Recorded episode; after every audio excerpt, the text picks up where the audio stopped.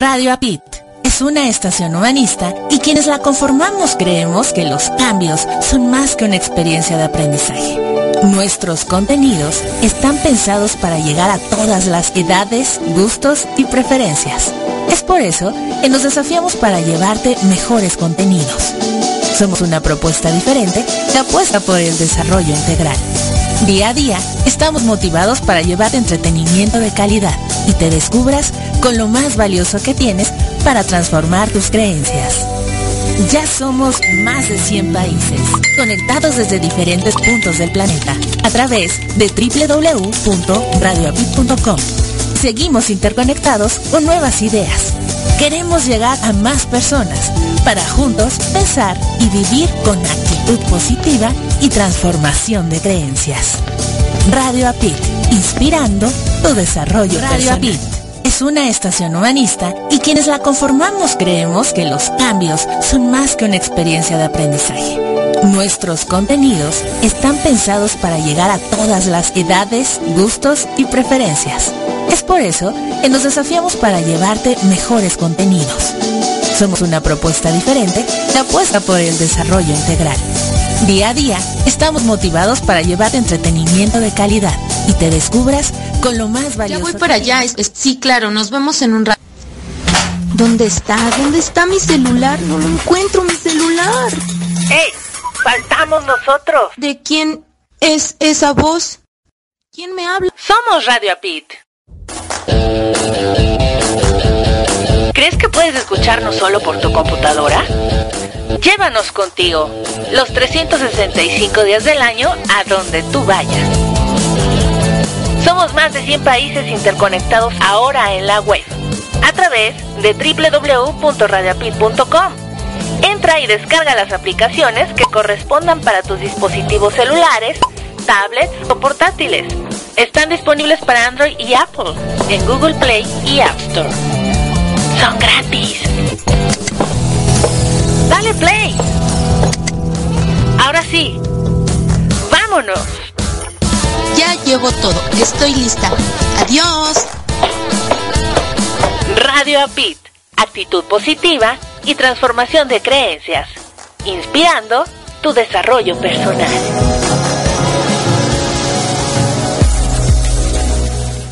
Ya sabes que los días 9 de cada mes sale el nuevo número de tu audiorevista Herramientas para tu desarrollo personal. Ya sabes que más de 10 profesionales te comparten sus experiencias y conocimientos a través de sus aportaciones.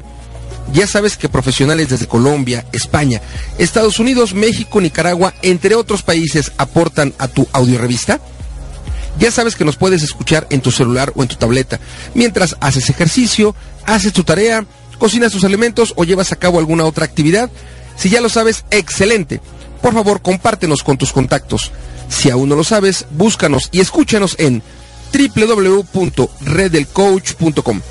Escúchanos una vez, dos veces, tres veces o todas las veces que quieras hacerlo. Finalmente es tu audiorevista, herramientas para tu desarrollo personal.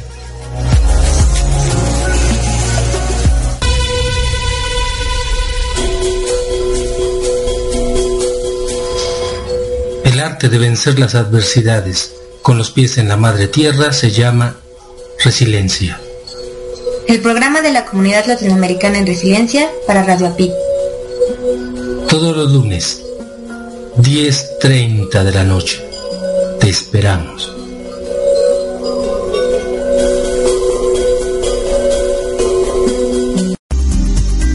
Adaptarme, comunicarme, transformarme, pensar en positivo te invito a que nos escuches a Erika Conce y Marco Antonio en Mi Transporte se equivocó de planeta. ¿El tuyo también? Sintoniza www.radiobit.com. Estamos en vivo todos los domingos a las 6 de la tarde y retransmitimos los lunes a las 8.30 de la mañana, ambos horas de la Ciudad de México. Tenemos grandes entrevistas para aprender y así aportar para ser mejores seres humanos juntos. Te esperamos.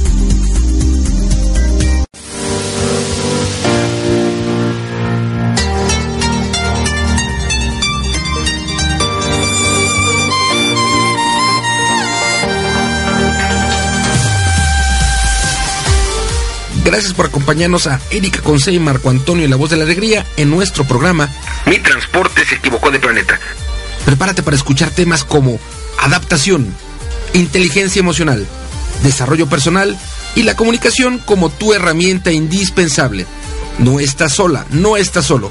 Estamos contigo, así que siéntate, prepárate, que aquí inicia.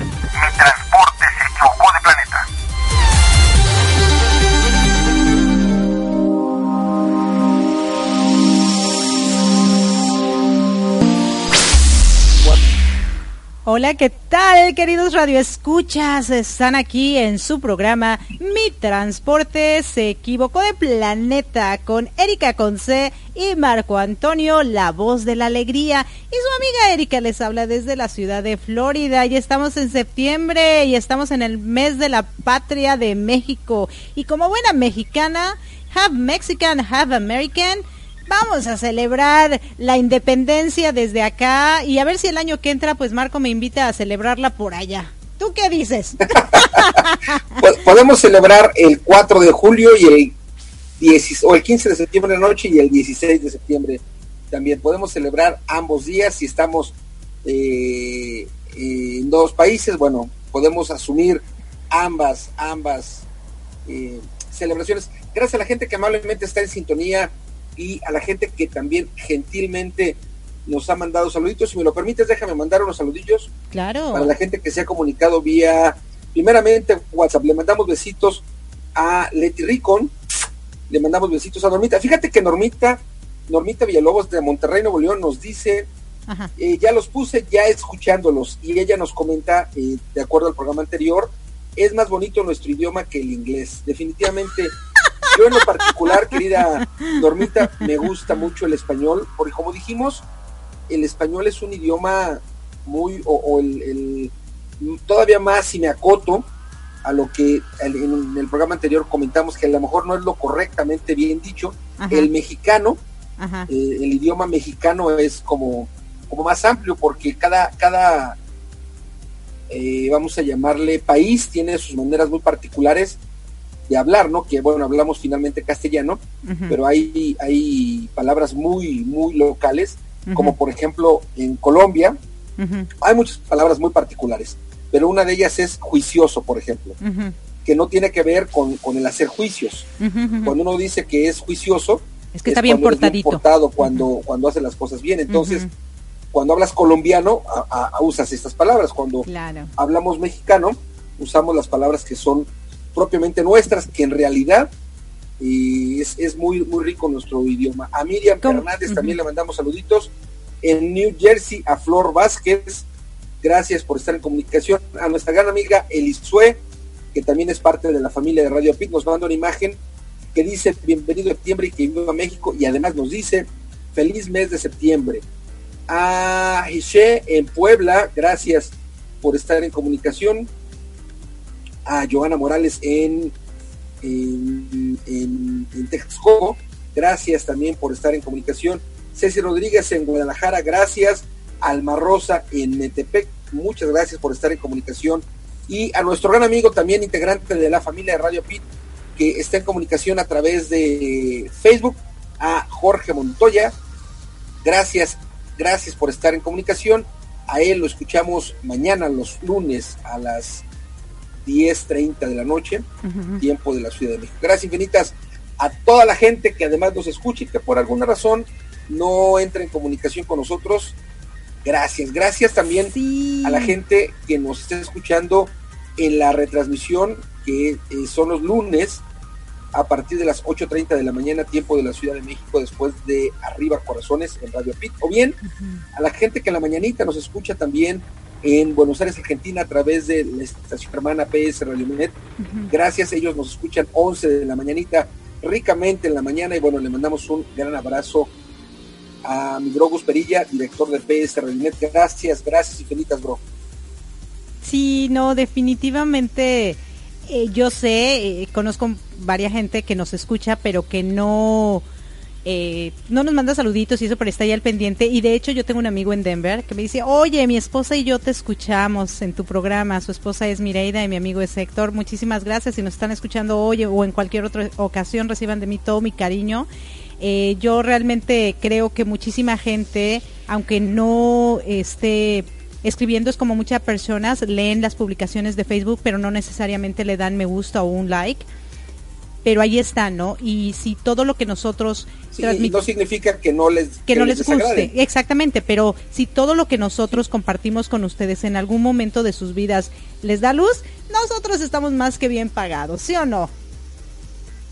Sí, nos, nos compartan que les guste o no, pero finalmente lo hacemos nosotros no, no para que nos den likes ni nada por el estilo, sino, sino para compartir. Y bueno, y aprovechando, quiero, quiero comentarles que a partir de hoy, domingo 3 de septiembre, en la estación en Radio Pit, la música que estamos escuchando, eh, que estaremos escuchando todo el mes de septiembre, tiene que ver con la música alusiva a este llamado mes de la patria, septiembre, música de mariachi, música mexicana, porque, bueno, como ustedes saben, el 16 de septiembre se celebra el Día de la Independencia y en general en Radio Pit escuchamos tres géneros, blues, jazz y bossa nova.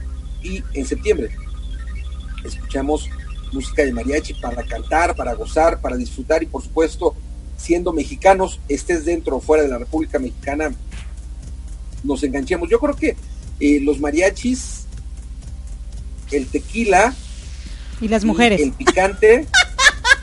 bueno, las mujeres sí, pero creo yo, creo yo que si tú dices México, eh, lo primero que se le viene a la gente foránea, extranjera, es o el picante, el chile, o el tequila o la música ranchera, los mariachis particularmente. Viva México, viva América, que son unas de las canciones, ¿no? O la de México lindo y querido. A ver, cántate, cántate, a ver, a ver, ¿dónde está tu mexicano? Yo soy buen, buen escuchador. En, disfrutar, en gritar, en gritar.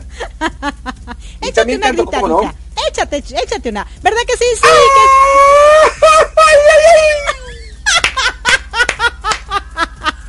¡Yay! Gracias. Y bueno, queridos amigos, hoy tenemos un, el segundo programa de El pincel se equivocó de planeta con nuestro querido Rafael González Arraco, el pintador más pintor del planeta equivocado. ¿Y qué te parece si vamos a escuchar esta segunda parte y cuando regresemos comentamos un poquito al respecto? ¿Te parece? Me parece perfecto. Ok, listos. Entonces no se despeguen para que escuchen las carcajadas y toda esta información que a lo mejor les puede servir. O también chismosear para ver qué nos dice el raco. Ahí nos estamos escuchando en un ratito.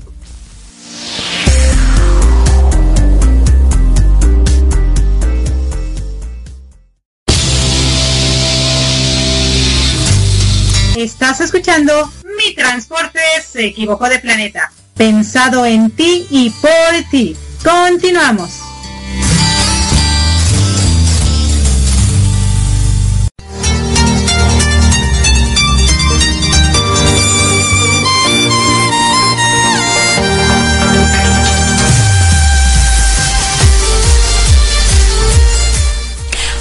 Queridos radio escuchas? Están nuevamente con nosotros en Mi Transporte se equivocó de planeta con Erika Conce y Marco Antonio, la voz de la alegría. Y hoy, hoy tenemos la segunda parte de esta gran entrevista con nuestro gran querido Raco. Y realmente su historia es, está muy interesante. Déjenme decirles que yo creo que algunos de ustedes se han de estar identificando con nosotros. Pero algo que quedó la semana pasada una historia muy interesante en la que yo creo que todos los seres humanos en algún momento de nuestra vida nos quedamos atrapados en una historia que no queremos recordar, que no recordamos simplemente y no sabemos por qué. Pero ¿qué hay más allá de eso? ¿Qué es lo que ocurrió?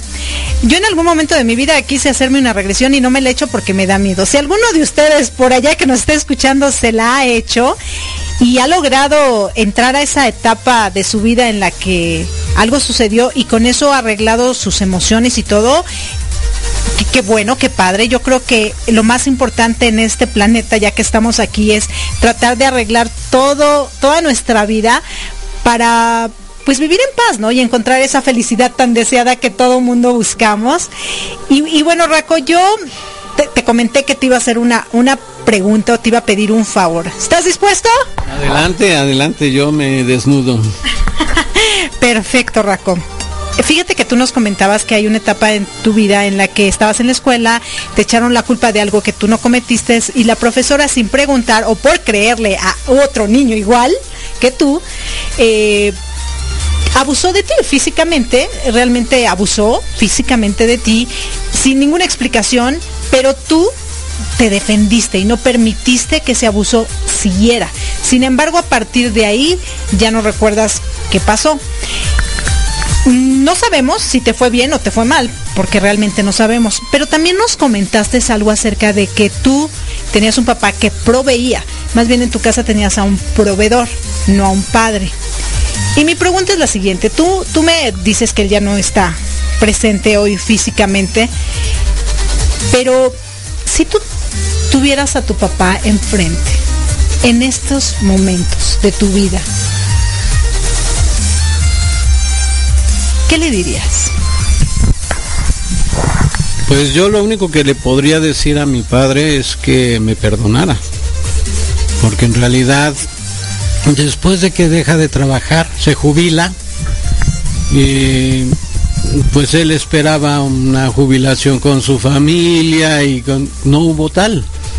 Mi papá murió solitario en una cama viendo la televisión todo el tiempo y su familia, sus hijos tenían sus planes, tenían su vida.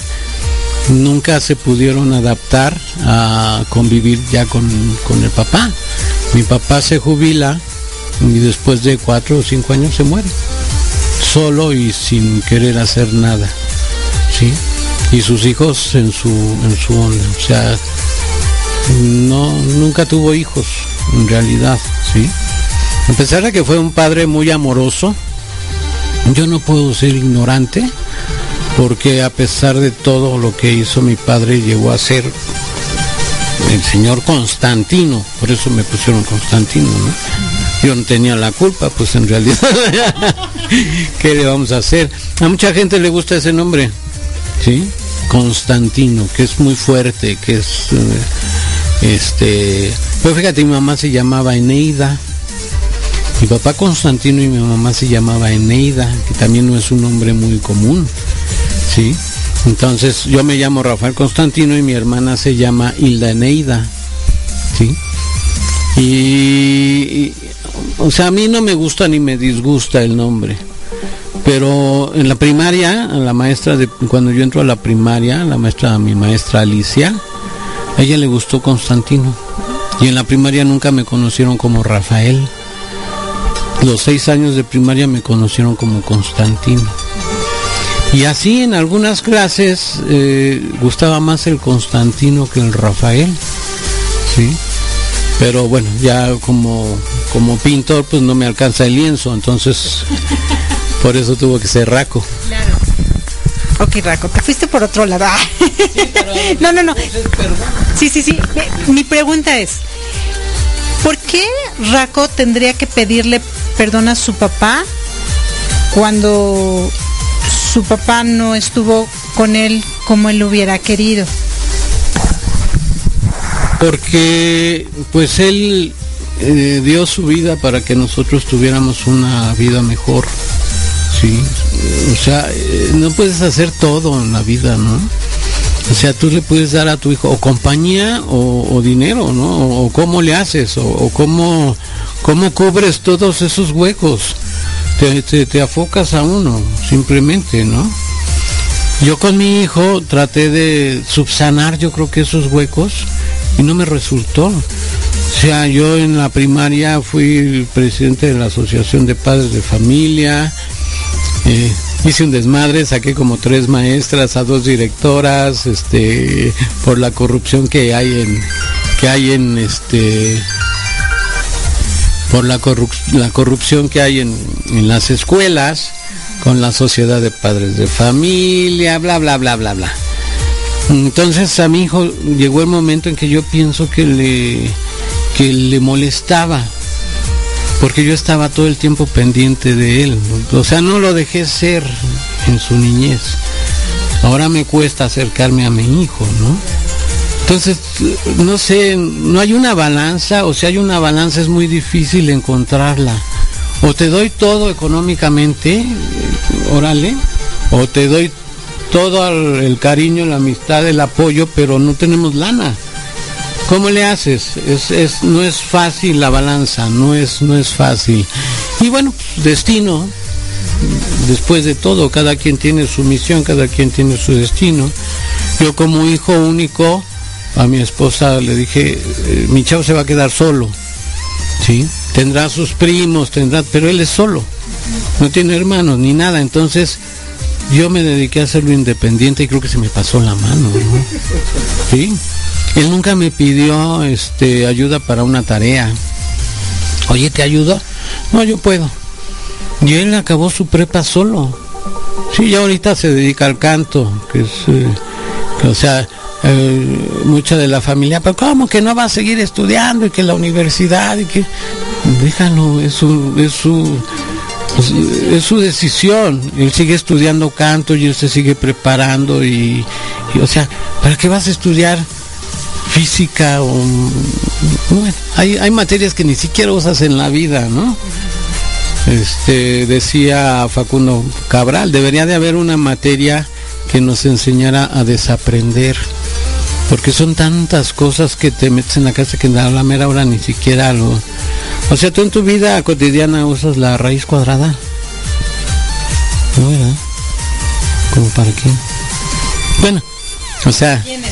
Sí, habrá quienes, pero solamente que te vayas a dedicar a, así a una rama de eso, ¿no? Pero, o sea, no, no, no sé, no sé, a lo mejor les digo una tontería, pero yo creo que es lo que yo siento como parte fundamental de los valores de la vida.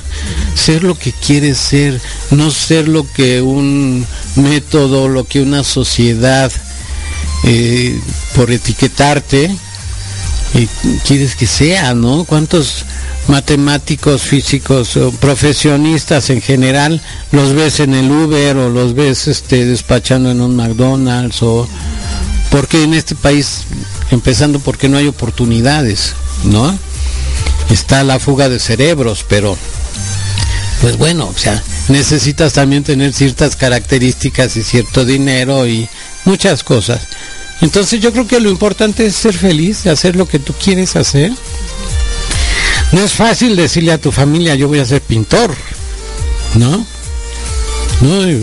Vas a ser un vago, vas a ser un drogadicto, vas a ser un bohemio, porque así se era el estereotipo del pintor antiguamente, ¿no? ¿Sí? Te la vas a pasar de vago, borracho, drogadicto, ¿no? Y este ha cambiado mucho eso, pero es o decirle a tu familia, voy a ser músico, ¿Qué te pasa? O sea, bueno, y aparte, ¿qué vas a hacer? ¿No? Como si la música no fuera una profesión, como si no fuera un anhelo, un sueño, una meta. La sociedad te dice, ok, vas a ser músico o vas a ser pintor. Y aparte, ¿qué vas a hacer? ¿De qué vas a vivir?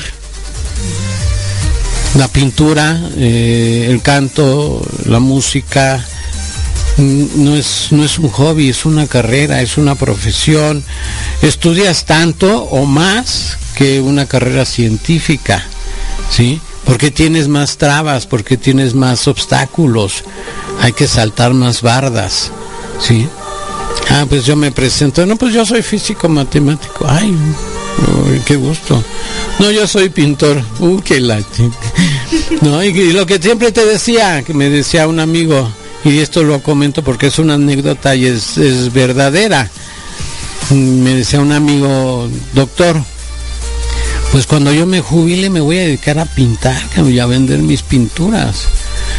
Y le digo, pues cuando yo me jubile me voy a dedicar a hacer cirugías, ¿no? O sea, como un hobby a cobrar también, ¿no? O sea, es una manera de ver las cosas desde un punto diferente de vista, pero que a final de cuentas eh, a mí me costó mucho trabajo estar en San Carlos porque no tenía dinero, porque nadie creía en mí, porque me iba yo casi a escondidas a la escuela. ¿Sí? Ya cuando mi papá dijo, no hay más remedio, usted quiere ser pintor. Entonces me pagó una escuela, que fue la Escuela Superior de Dibujo Artístico y Publicitario. Eh, y así, O sea, cursos de pintura, cursos de esto, siempre estás aprendiendo. En mis tiempos no había esto, no había computadora, no había YouTube, no había este pues todos esos tutoriales que te encuentras ahora, ¿no? ahí era, o, vas a una escuela o, o, vas a un taller de rótulos a aprender de los que aprendieron a fregadazos, ¿sí? No es lo mismo decir, este, mira, la, la, la A la escribes así y mide tanto así. La L tiene que, que medir un poquito menos. Eh, bla, bla, bla. Pero no te dicen por qué, saben hacerlo, la, la práctica, pero no saben la teoría. Entonces cuando, cuando tú estudias, sabes que la A tiene que ser más grande que la L más pequeña por visión óptica. Porque si tú pones una y pones una L del mismo tamaño, la letra que sigue parece que está separada completamente. O sea, todo tiene una norma, pero no lo sabes hasta que lo estudias. ¿Sí? Sabes que ahorita me pareció muy interesante y yo creo que cambiando abruptamente de tema, no. Vamos a cerrar esta parte de, ok, Raco ya vivió su niñez, en el que fue rebelde, en el que aprendió a costa de idas y caídas y vueltas y revueltas. Después decidió que pues él tenía que pedirle perdón prácticamente a su padre porque siente que su papá dio lo que tenía que dar o lo que lo que tenía, exactamente lo que tenía para dar y a lo mejor Raco no lo pudo valorar y quiso cambiar las cosas con su hijo, pero resulta que tampoco era así. Y a punta de aprendizaje, pues uno va aprendiendo, ¿no? Y, tal, yo creo que también de muchas lágrimas y de muchos golpes en la cabeza, como diciendo, ¿qué pasó? ¿Qué pasó? ¿No?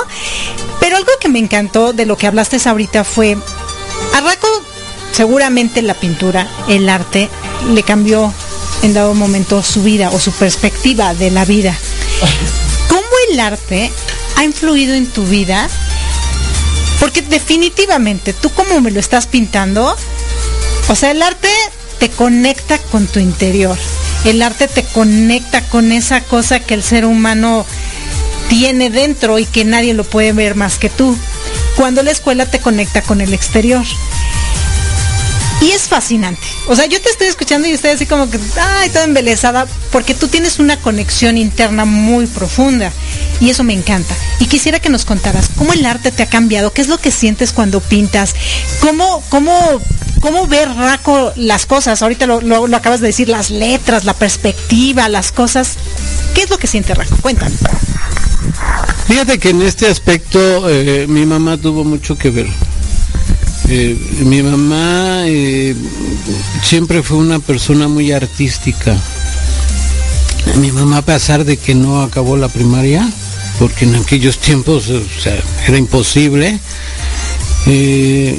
les ayudó a hacer la tesis a mis hermanas, a las dos. Leía como no tienes idea. Yo entraba al cuarto de mi mamá y todo el tiempo era música clásica. Se autoeducó. Teníamos una enciclopedia de dos tomos de la Revolución Mexicana y la leyó toda. O sea, los libros se los bebía. las enciclopedias las, las, agarraba como, como libros de lectura. Se nota que no le tocó trabajar afuera de casa.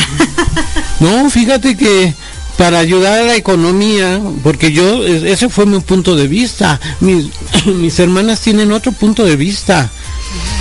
Ellas eh, dicen que sí hubo en determinado momento carencias. Yo nunca lo viví porque así lo viví. Bueno, nunca lo vi porque así lo viví. Mis hermanas tienen otro punto de vista. A mí siempre me trataron así y yo nunca vi una carencia. Pero me acuerdo que mi mamá hacía, en aquel tiempo se llamaban bailarinas, unas eh, como diademas elásticas, y mi mamá se mataba eh, cosiendo a máquina le encanta, bueno, le gustaba con esa máquina y lo hacía porque me, me contaban mis hermanas, es que mi mamá tenía que entregar 1500 bailarinas y se la pasaba todo el tiempo cosiendo, ¿sí? Yo eso no lo viví, no lo, bueno, no lo vi desde esa perspectiva, ¿sí? Pero mi mamá, o sea, le sufrió junto con mi papá para darnos, para darnos el sustento. Simplemente que cada quien ve la niñez desde un sí, vas bloqueando cosas, ¿sí?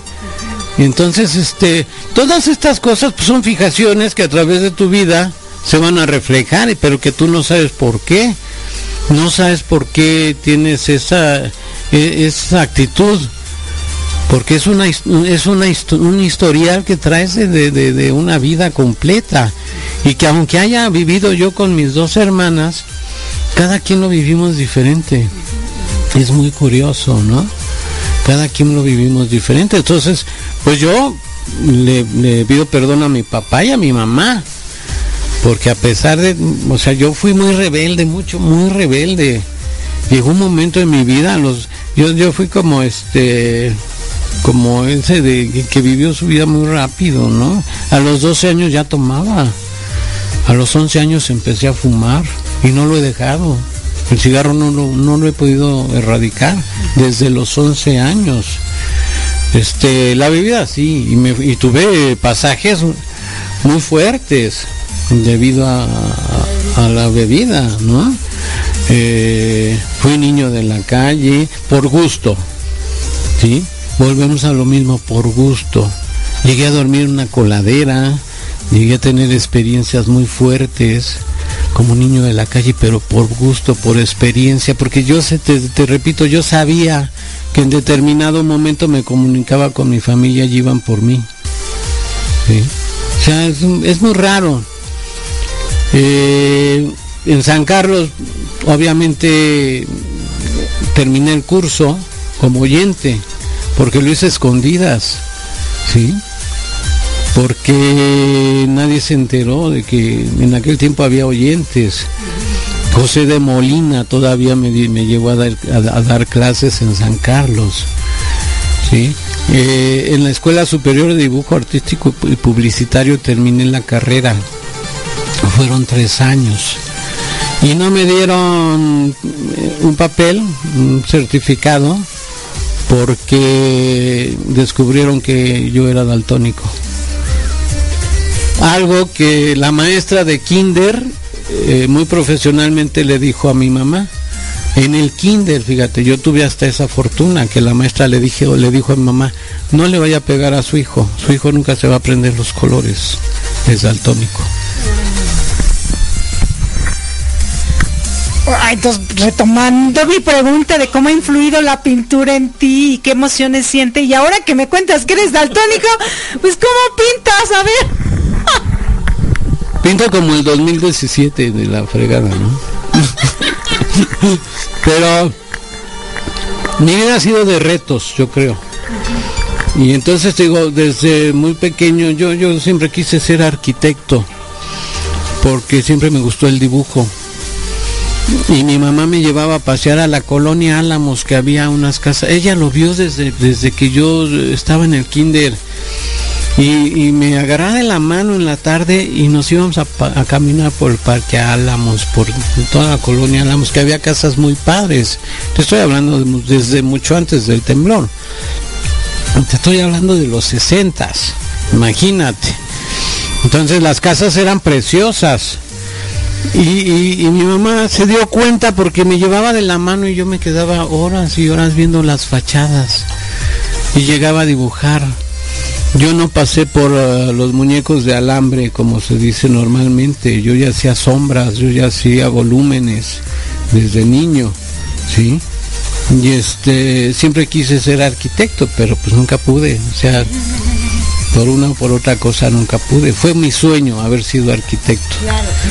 Entonces, este, la pintura, pues es un reto, si te dicen no puedes pintar, pinta.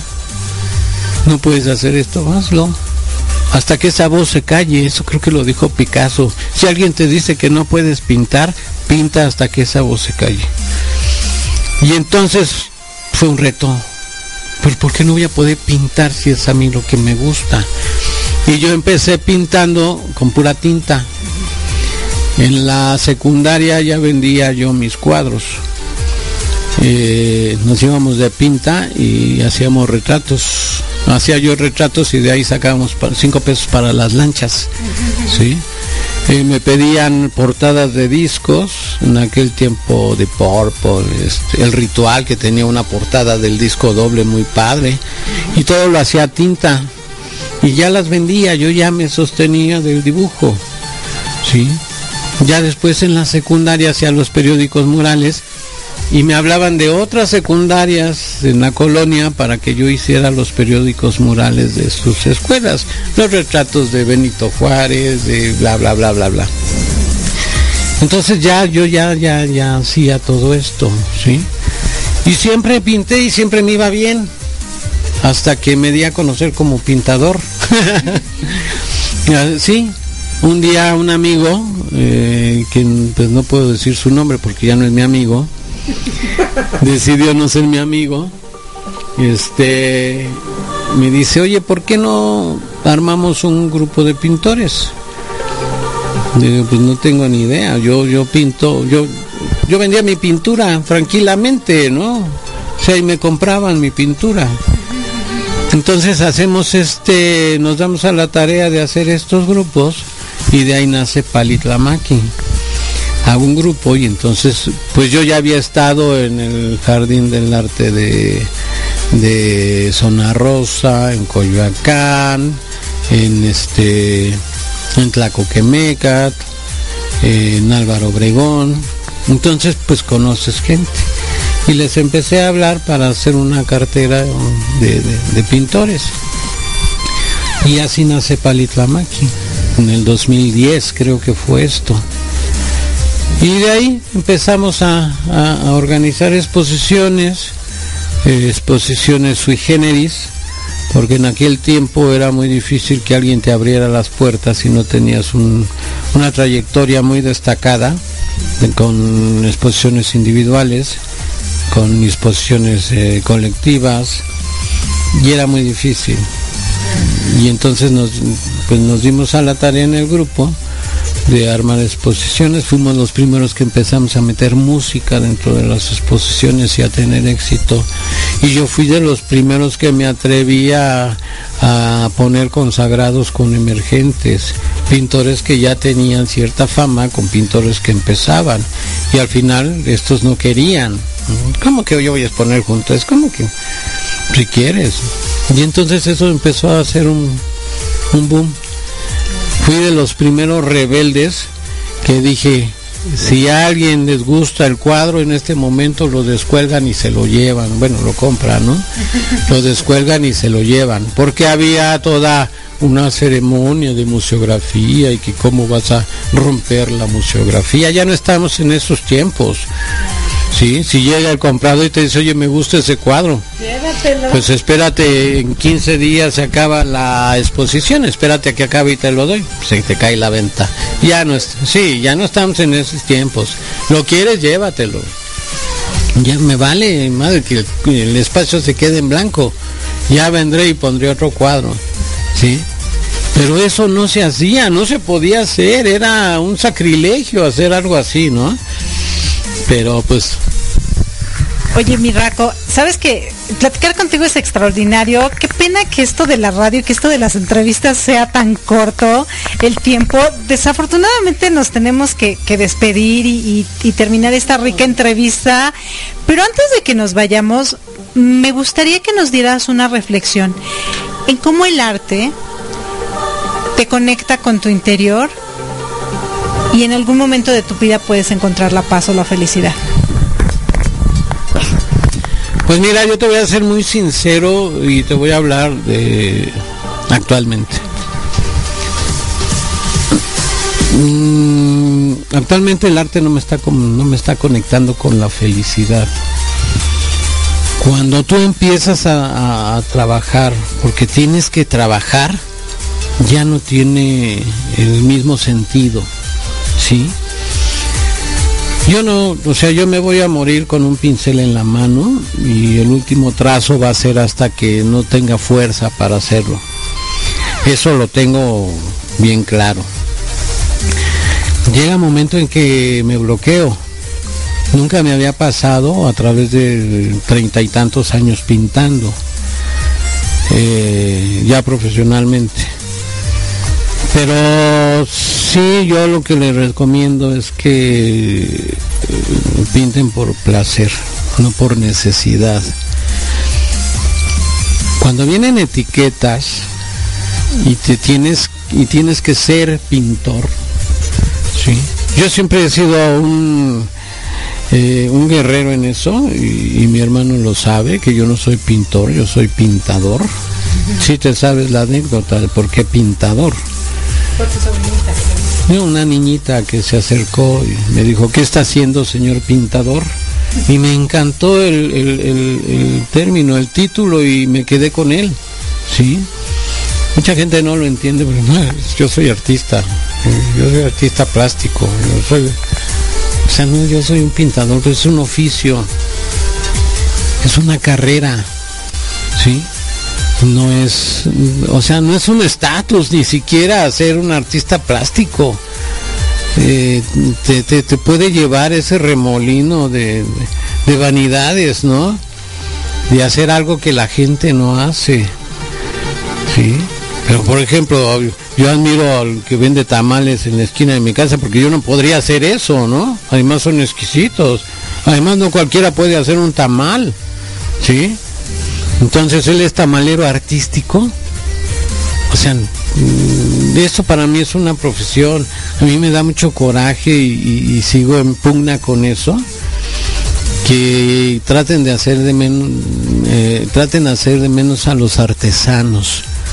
Si de ahí nace el arte. Ellos fueron los primeros que, que, que empezaron a incursionar con las técnicas de la conchinchilla, de las tierras, experimentar o sea, los artesanos son los creadores. ¿Eres artista artesano? Porque artesano, o sea, yo soy artista. ¿Qué, es eso? ¿Qué pasa? Eso me da mucho coraje. ¿Sí? Entonces, volvemos a tu pregunta. Estoy pasando por una etapa muy difícil. Eh, que, que no lo estoy disfrutando. Estoy bloqueado. De hecho, en este momento estoy bloqueado y, tengo trabajo pendiente, pero estoy bloqueado y no quiero hacerlo por hacerlo. Me estoy buscando problemas porque tengo trabajo que, que entregar pendiente, pendiente, pero me siento ante el caballete y no lo siento. Cuando te sientes y no lo sientas, no te sientes. Muy, muy buen dicho, muy buena frase. Muy buena frase, definitivamente. Cuando te sientas que no sientes, pues no te sientes y lo hagas.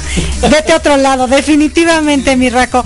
No, pues te agradecemos muchísimo haber compartido esta parte de tu vida con nosotros. Yo creo que te han entrevistado muchas veces y cada entrevista supongo que, o espero que sea diferente y en la que sacas diferentes historias y esperamos que te haya sentido a gusto. Yo la verdad me quedé con muchas dudas, pero ya habrá otro momento para, para preguntarte al respecto. De verdad te agradezco muchísimo. Muchísimas gracias por haber compartido con nosotros.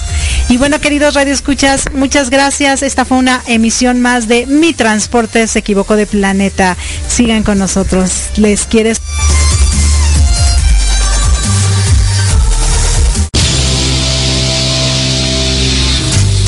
Estás escuchando Mi Transporte se equivocó de planeta pensado en ti y por ti. Continuamos.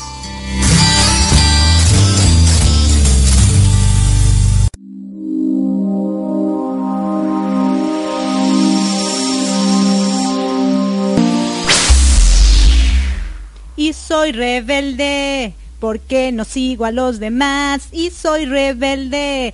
Mi buen Raco, yo también soy bien rebelde igual que tú. La verdad, a mí me fascinó eh, esta entrevista con, con Raco porque tiene mucha humanidad, ¿no? Tiene e, en esta última parte que nos estaba mencionando. Y bueno, queridos radioescuchas, hemos regresado.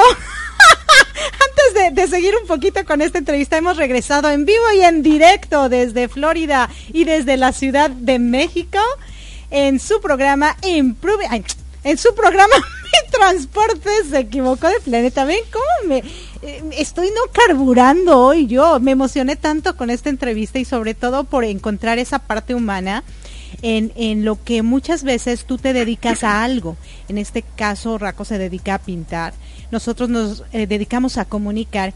Y hay veces que cuando eh, el, tu, emoción, tu, tu, vida, a pesar de que es lo que te apasiona, a pesar de lo que haces y, te apasiona hacer, eh, muchas veces como que no estás eh, con la inspiración para hacerlo, ¿no? Lo que él nos comentaba y decía, soy un artista y amo lo que hago, pero ahorita no fluyo, ¿no?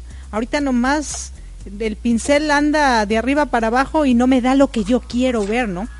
Seguramente a nosotros nos ha pasado y a ustedes les ha pasado en todo lo que hacen que a veces no fluye porque las circunstancias económicas, hablando de este tema, no te permiten precisamente eso, fluir. Cuando tú haces lo que amas, sin una retribución económica porque tienes otras entradas, pues qué padre. Pero hay mucha gente que hace lo que ama y aparte lo necesita para poder comer, para poder llevar ese sostén a su, a su casa y no lo tienes y entonces empieza a ser estresante porque dices, es que esto es lo que amo, yo doy mi vida por esto, pero también necesito dinero. En ese momento yo, yo, Erika Conce, en mi punto de vista, siempre he pensado que a pesar de que ames mucho algo, pero te está faltando la economía y eso te está estresando, debes de buscar otras opciones que aunque no te agraden hacerlas, pero te dan la economía, eh, las hagas. Porque en ese momento vas a encontrar la estabilidad económica y ya que la tengas, vas a volver a poder fluir para que lo que amas, pues salga. Y, porque si tú piensas que haciendo lo que amas vas a obtener eh, las ganancias que necesitas o la economía que necesitas, y no es así, llega un momento que te estresas. Y eso me pasó a mí y le pasa a Raco y seguramente a muchas otras personas. Por eso yo he entendido que es mejor dejarlo a un lado, pero siempre con la visión de volver a, pero encontrar algo que te va a dar esa estabilidad, tanto económica como emocional, para estabilizarte y después poder llegar a, o volver al mismo tema que, que, te atañe al que amas, ¿no? Eh, no sé tú qué, qué opines. Sí, yo creo que eh, lo ideal siempre será hacer lo que amas, lo que te apasiona, que te retribuya. y, a veces pues no, no es así, ¿no? él, él, nos decía, eh, en el caso estricto de la pintada o a lo mejor de, lo que tú amas hacer, que cuando tú tienes que hacer eso, usando ese verbo de tener que, de obligatoriedad, eh, bueno, difícilmente te inspiras, ¿no? Haciendo como, como poniendo una pausa y poniendo un lado paralelo la parte del ingreso.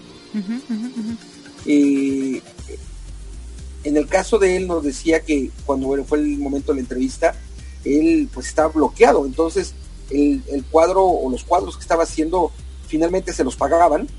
Y entonces era trabajo, no era por hobby, pero estaba bloqueado, entonces el tener que hacer algo por obligación muchas veces te, cierra, muchas veces en esta comunicación no nos permite fluir.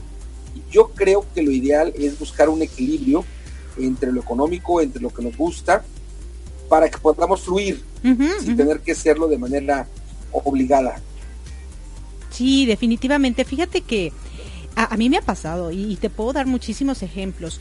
Cuando yo tengo problemas económicos y mi mental, mi mente está, tengo que hacer dinero, tengo que hacer dinero, tengo que pagar estas cuentas, tengo que hacer esto, no fluyo, nomás no fluyo. O sea, es como me bloqueo y entre más necesito, más lo estoy buscando, menos me llega.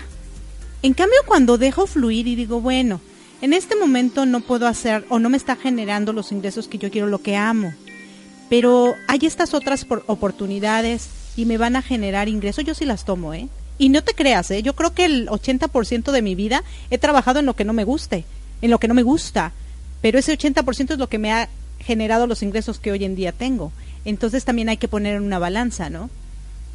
Eh, porque es muy importante, porque si tú económicamente no estás bien, eh, pues le vas a sufrir. Y más si tienes gente que dependa de ti, ¿no? Sí, definitivo, definitivo, Entonces hay que estar bien emocionalmente, eh, mentalmente, económicamente. Y no quiero decir que tengas castillos y carros y palacios, pero que por lo menos puedas solventar todas tus necesidades. Menos, las, las, las necesidades básicas. Y bueno, ya estamos acercándonos al final de nuestra emisión de hoy, domingo 3 de septiembre, si es que estás escuchando en vivo. Eh, Si estás escuchando la retransmisión que es en Radio Apit los lunes a las 8.30 de la mañana, en unos minutos más estará dando arranque a las 10 de la mañana, tiempo Ciudad de México, hoy lunes en la retransmisión, Jorge García con su programa desde muy dentro. Y si estás escuchando la retransmisión el domingo a través de PS Radionet, bueno, seguiré escuchando tanto las canciones como los programas que hoy tienen para ti. Definitivamente yo creo que yo cerraría mi aportación hoy, es el buscar el equilibrio entre lo que amas, entre lo que te apasiona, entre la parte económica, entre la parte sentimental, entre la parte emocional, para que nuestra vida sea en lo ideal o mayormente en lo posible equilibrado. Si nos falta alguno de estos, eh, difícilmente podemos estar tranquilos. Yo creo que el, dinero definitivamente es importante porque nos permite cubrir necesidades básicas y una vez que las hemos cubierto, podemos ir caminando eh, cubriendo otras necesidades. Entonces, busquemos cómo poder hacer con lo que amamos, con lo que nos apasiona, buscar tener ingresos, ya sea ingresos totales, que sea lo que nos permita dedicarnos en la vida, o hacer una combinación entre un trabajo fijo y lo que nos apasiona, pero buscando tener estos ingresos. Yo les mando un gran abrazo, un gran beso y los invito a que continúen escuchando pues, los programas que hay hoy domingo en la barra de Radio Pit, la barra del domingo. Gracias infinitas y regreso el micrófono a Erika Ponce. Sí, Erika Conce por acá. Y bueno, ya que Marco comentó acerca de, esta eh, parte muy, muy importante, el estar equilibrado para poder fluir, en todos los aspectos tenemos que tener un buen equilibrio. Yo les quiero solamente dejar con esta, con esta reflexión que es muy, muy importante. Recuerden que en la entrevista nos habló de que su mamá no había ido a la escuela, pero ella se autoeducó. A lo que yo le dije, bueno, seguramente tenía tiempo para hacerlo, ¿no? Y que se chutó todas las enciclopedias que tenía en casa, pero no. La señora trabajaba y hacía unas bailarinas, que son unas diademas, y, coser a máquina pues es pesado, es muy pesado. Yo creo que la vista de las mujeres se acaba muy fácilmente por esa labor, pero qué padre. Qué, qué, qué, importante es que combines el querer superarte, el querer hacer cosas, no importando las circunstancias, y darte el tiempo para hacerlo. También Raco nos cuenta que él es daltónico, o sea, él es daltónico, y mucha gente pensaría, ay, pues siendo daltónico vas a pintar, pues para pintar hay que usar colores. Entonces él no le importó y lo hizo. Entonces yo aquí les dejo con la reflexión que nada te detenga. Si tú quieres un sueño, si tú quieres lograr una meta, hazlo. Nadie te va a impedir que lo hagas más que tú mismo o tú misma. Hazlo, aviéntate. Si te mueres en el camino, pues te vas a morir satisfecho por haberlo intentado.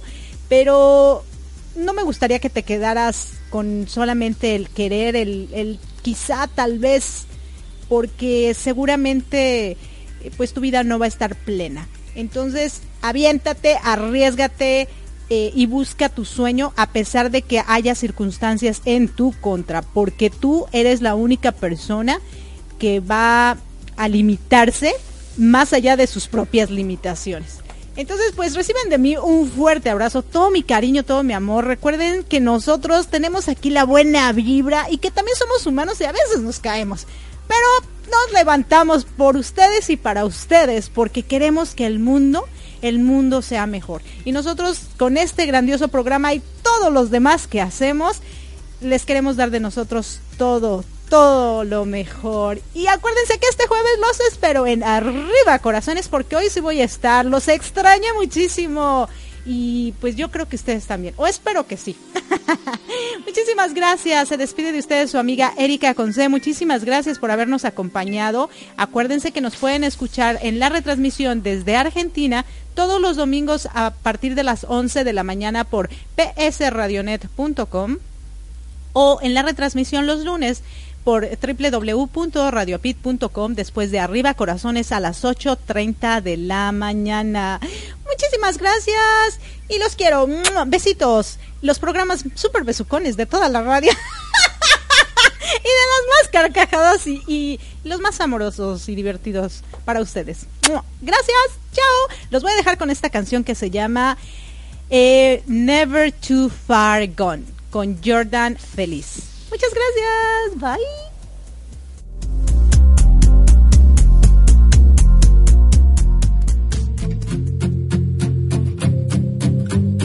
I have loved you from the start. I have seen your hurting heart. Woo! And you feel so lonely, but you keep on hiding. Cause you feel so guilty for what you've done. But there's no distance too far. I can't reach you. There's no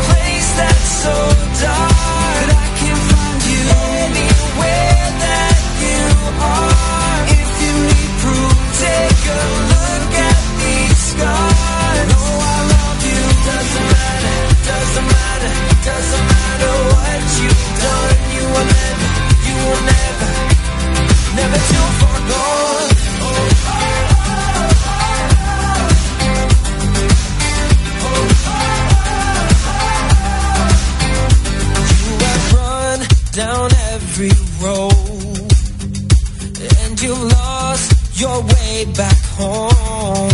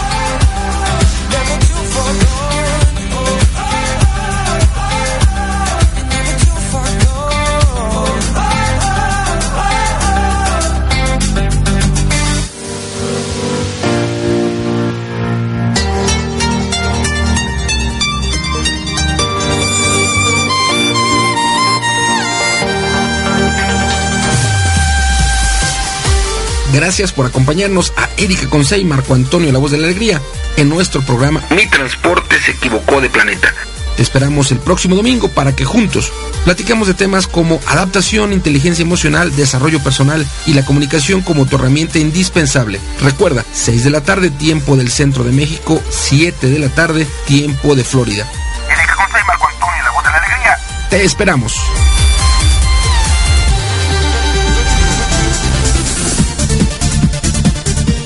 Hola, te saludamos tus amigos de USA Campus, Universidad Corporativa de la Red del Coach, y nos encontramos ubicados en Florida, Estados Unidos. Somos tu alternativa para la formación empresarial y personal. Te ofrecemos capacitaciones presenciales y online, así como certificaciones por tu experiencia laboral. En las formaciones de USA Campus utilizamos la metodología Coaching 3D, divertidas, dinámicas, desafiantes, de tal manera que cada capacitación siempre cumplirá con su gran promesa formativa. Nos encuentras en www.usacampus.us y en el correo info arroba usacampus.us. Será un honor contribuir en tu formación empresarial y personal.